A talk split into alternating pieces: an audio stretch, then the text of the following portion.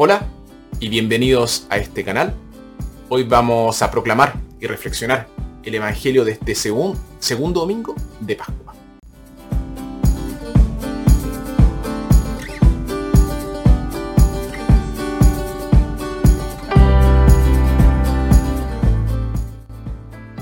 Nuestra primera lectura, tomada de Hechos.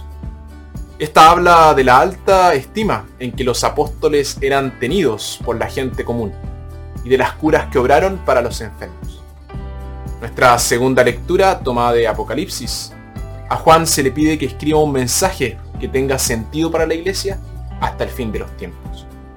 Y nuestro Evangelio, tomado de Juan, al ver y tocar las heridas de su Señor resucitado, Tomás, el incrédulo, se cura de su incredulidad. Evangelio de nuestro Señor Jesucristo según San Juan. Ese mismo día, el primero después del sábado, los discípulos estaban reunidos por la tarde con las puertas cerradas por miedo a los judíos. Llegó Jesús, se puso de pie en medio de ellos y les dijo, la paz esté con ustedes. Dicho esto, les mostró las manos y el costado. Los discípulos se alegraron mucho al ver al Señor. Jesús les volvió a decir, la paz esté con ustedes. Como el Padre me envió a mí, así los envío yo también. Dicho esto, sopló sobre ellos y les dijo, reciban el Espíritu Santo. A quienes descarguen de sus pecados serán liberados, y a quienes se los retengan les serán retenidos. Tomás, uno de los doce, llamado el mellizo, no estaba con ellos cuando vino Jesús. Los otros discípulos le dijeron, hemos visto al Señor. Pero él contestó, hasta que no vea la marca de los clavos en sus manos, no meta mis dedos en el agujero de los clavos, y no introduzca mi mano en la herida de su costado, no creeré. Ocho días después, los discípulos de Jesús estaban otra vez en casa, y Tomás con ellos. Estando las puertas cerradas, Jesús vino y se puso en medio de ellos. Les dijo, la paz esté con ustedes. Después dijo a Tomás, pon aquí tu dedo y mira mis manos. Extiende tu mano y métela en mi costado. Deja de negar y cree. Tomás exclamó, tú eres mi Señor y mi Dios.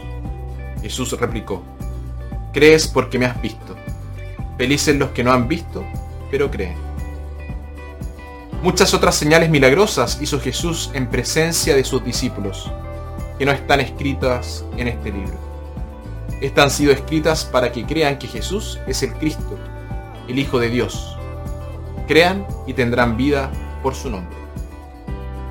Palabra del Señor.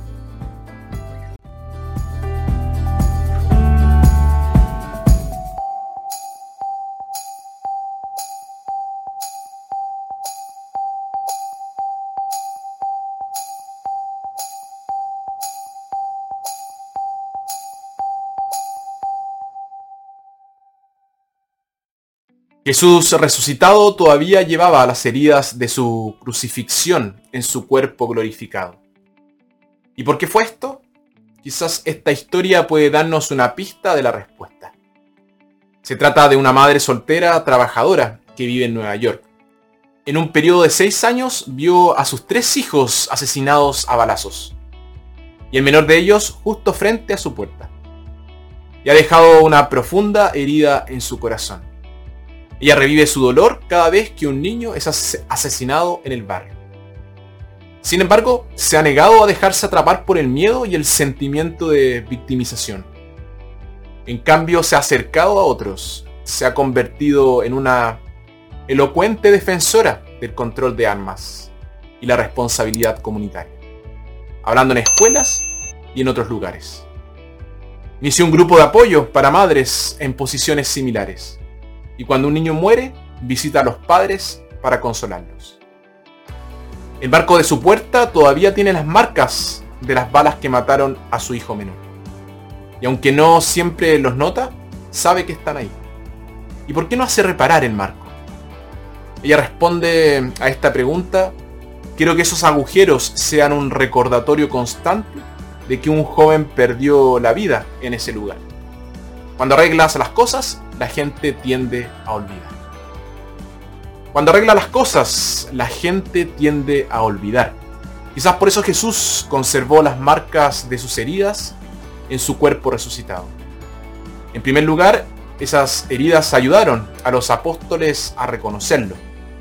El mismo Jesús que durante su vida manifestó su poder sobre el mal, es aquel en quien Dios ha manifestado su poder sobre la muerte.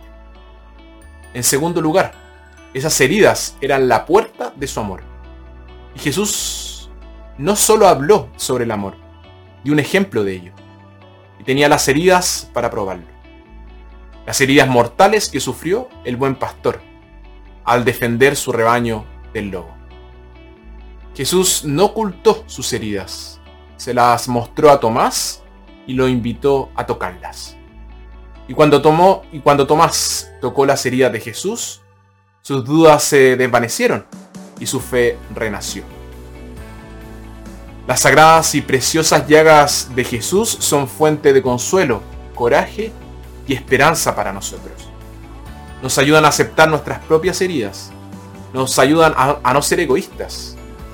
Por sus heridas somos sanados de la autocompasión y del sentimiento de victimización. Hay una tendencia a ocultar nuestras heridas por la creencia de que mostrar debilidad no genera respeto. Sin embargo, aquellos que no disfrazan sus propias luchas y las viven, dan esperanza a los demás.